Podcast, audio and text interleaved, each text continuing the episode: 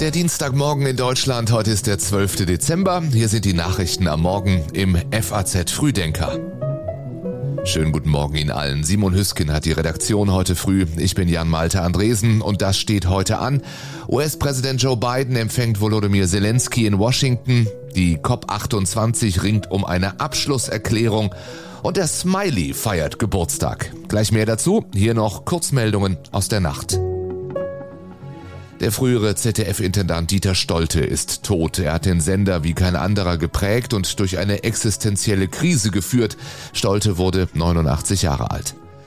Beim Entwurf für ein verschärftes Einbürgerungsrecht erleidet die französische Regierung eine Schlappe in der Nationalversammlung, ein ungewöhnliches Bündnis aus Grünen, Sozialisten, Linkspartei, Republikanern und Rassemblement National hat einem Misstrauensantrag gegen die Regierung zugestimmt und damit die Debatte über den Gesetzentwurf in erster Lesung verhindert.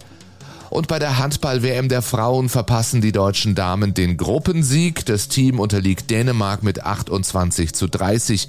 Das Viertelfinale ist dennoch sicher. Der ukrainische Präsident ist heute in Washington. Im Weißen Haus trifft Volodymyr Zelensky US-Präsident Joe Biden. Dabei soll es um den dringenden Bedarf der Ukraine für den Kampf auf dem Schlachtfeld und die Fortsetzung der US-Hilfen gehen. Doch die Frage ist, was außer warmen Worten und Solidaritätsbekundungen der mächtigste Mann der Welt dem ukrainischen Präsidenten nachher bieten kann. Die Freigabe neuer US-Mittel zur Unterstützung der Ukraine gegen die russischen Angreifer wird im Kongress weiterhin blockiert und die bewilligten Mittel werden nach US-Angaben bis Jahresende aufgebraucht sein. Vor wenigen Tagen sagt Joe Biden deswegen hier simultan übersetzt im Fernsehsender Phoenix. Der Kongress muss zusätzliche Hilfen für die Ukraine billigen, ehe er in die Weihnachtspause geht. So einfach ist das. Ich denke, es ist schon erstaunlich, dass wir überhaupt äh, an diesem Punkt angelangt sind. Der republikanische Kongress will Putin das größte Geschenk machen, das er sich nur erhoffen kann und unsere globale Führungsrolle aufgeben, nicht nur in der Ukraine Ukraine, sondern auch darüber hinaus. Für Zelensky könnten somit auch die offenbar geplanten Treffen mit US-Senatoren und mit dem Sprecher des Repräsentantenhauses, dem Republikaner Mike Johnson, von großer Bedeutung sein.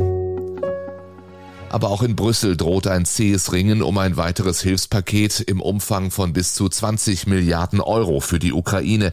Das liegt nicht zuletzt an einem Dissens mit der Bundesregierung. Berlin fordert, dass bilaterale Hilfen eins zu eins auf die Beiträge zur europäischen Friedensfazilität angerechnet werden. Das würde faktisch bedeuten, dass Deutschland hier keinen Cent mehr zahlen müsste und der Solidaritätsmechanismus geschwächt würde. Auch wenn Bundeskanzler Scholz am Wochenende beim SPD-Parteitag ja noch einmal dieses bekräftigt hat. Wir unterstützen die Ukraine weiter bei ihrem Verteidigungskampf. Wir tun das mit finanziellen Mitteln. Wir tun das mit finanziellen Mitteln und mit Waffenlieferungen. Und natürlich ist das auch für uns eine große finanzielle Herausforderung. Mehr noch als die Meinungsverschiedenheit mit Berlin sorgt derzeit aber das drohende ungarische Veto gegen die Aufnahme von EU-Beitrittsgesprächen mit der Ukraine für Aufregung in Brüssel. Ungarn bemängelt, dass Kiew noch nicht alle von der EU geforderten Reformen umgesetzt habe. Der ukrainische Außenminister Kuleba warnte beim Treffen der EU-Außenminister gestern im Falle eines ungarischen Vetos vor verheerenden Konsequenzen für die EU. I cannot imagine, I don't even want to talk about the devastating consequences that uh, uh, will occur shall the council fail to make to make this decision not only with regard to ukraine but in a broader sense on the issue of, of enlargement. Kuleba betonte, dass drei der vier Forderungen erfüllt seien. Die vierte, ein Gesetz zum Lobbying, sei zwar noch nicht verabschiedet, aber bereits ins Parlament eingebracht. Die EU-Kommission hatte Anfang November vorgeschlagen, die Verhandlungen mit der Ukraine und mit weiteren Staaten aufzunehmen. Übermorgen sollen die Staats- und Regierungschefs beim Europäischen Rat darüber entscheiden geht die Weltklimakonferenz in die Verlängerung. Eigentlich soll die COP28 heute enden, doch bis zuletzt stocken die Verhandlungen über eine gemeinsame Abschlusserklärung erheblich. Der Knackpunkt, die Staaten können sich nicht auf eine Formulierung zum Umgang mit fossilen Energieträgern einigen. Eine am Abend nach stundenlangem Ringen vorgestellte Version, nach der statt von einem Ausstieg nur noch von einer Reduzierung die Rede war, lehnte unter anderem die deutsche Außenministerin Annalena Baerbock als unzulänglich ab. Wir haben Zeit und wir sind darauf eingestellt, auch noch ein bisschen länger zu bleiben, sagte Baerbock am Abend. Und schon wenige Stunden vorher sagte sie, es gibt hier bereits eine breite Mehrheit von Ländern, die sich auf einen sehr ambitionierten Text verständigen könnte. Wir sind auf der anderen Seite aber auf einer Konferenz der Einstimmigkeit. Deswegen ist jetzt die Aufgabe der verbleibenden Tage aus dieser breiten Mehrheit der Allianz des Machens jetzt dazu zu kommen, dass wir sie auch in eine Einstimmigkeit gießen können. Vor allem die Öl- und Gasproduzierenden Staaten warben in Dubai für Kohlenstoffentnahmeverfahren, kurz CDR.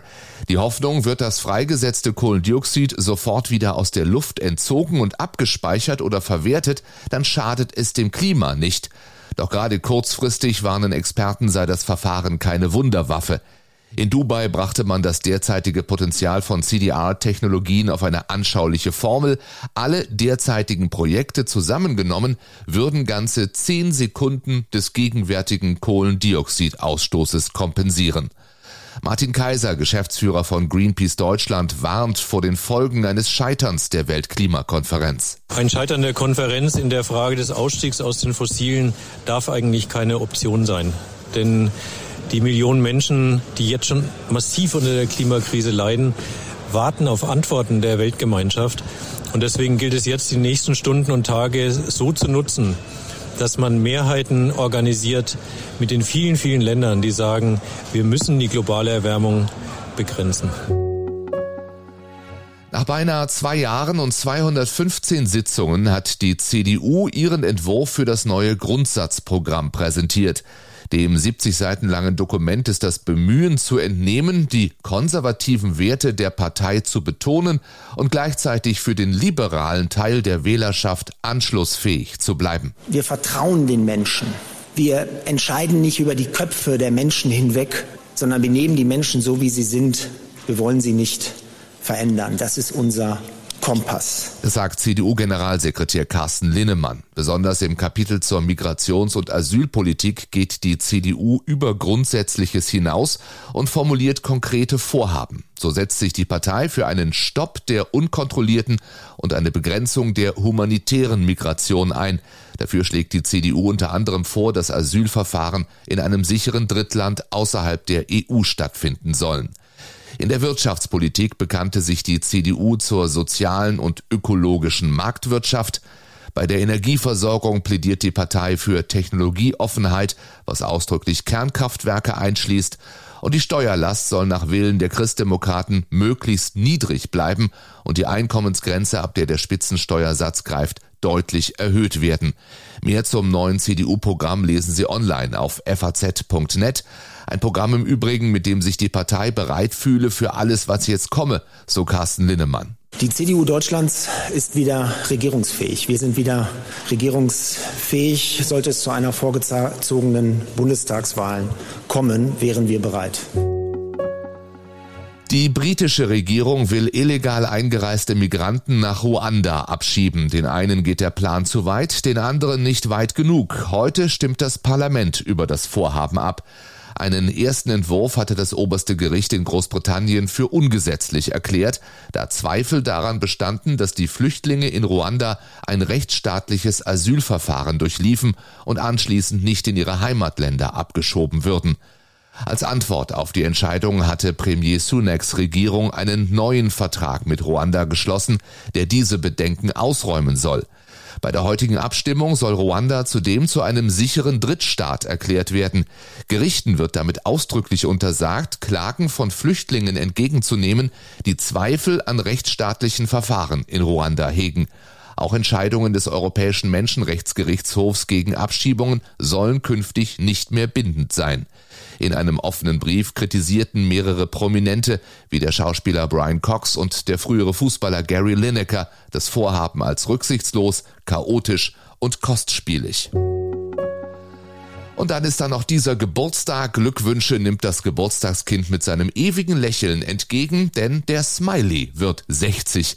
Angefangen hatte alles 1963 mit schlechter Stimmung bei einer Versicherungsgesellschaft in Ohio. Weil man der Überzeugung war, die Arbeitsmoral der Mitarbeiter ließe zu wünschen übrig, wandte sich die Versicherung an den Werbegrafiker Harvey Ball. Ein Ansteckbutton sollte die Laune unter den Angestellten verbessern.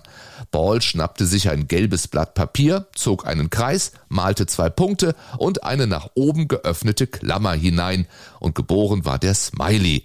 Mittlerweile ist er aus der elektronischen Kommunikation nicht mehr wegzudenken, doch bis Balls Lachgesicht erstmals Eingang in die elektronische Welt fand, dauerte es noch fast 19 Jahre. Am 19. September 1982 wurde der erste elektronische Smiley verschickt.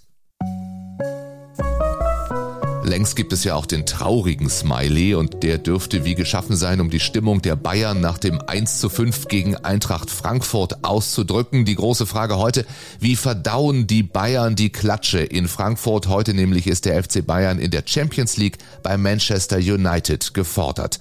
Und zum vorerst letzten Mal wird heute im Berliner Olympiastadion die Champions League Hymne ertönen. Union Berlin darf dort gegen Real Madrid spielen. Mit einem Sieg könnte sich Union immerhin noch für die Europa League qualifizieren. Alle Champions League Partien nachher im FAZ Live-Ticker. Ich wünsche Ihnen einen schönen Dienstag. Bis morgen, wenn Sie wollen. Machen Sie es gut.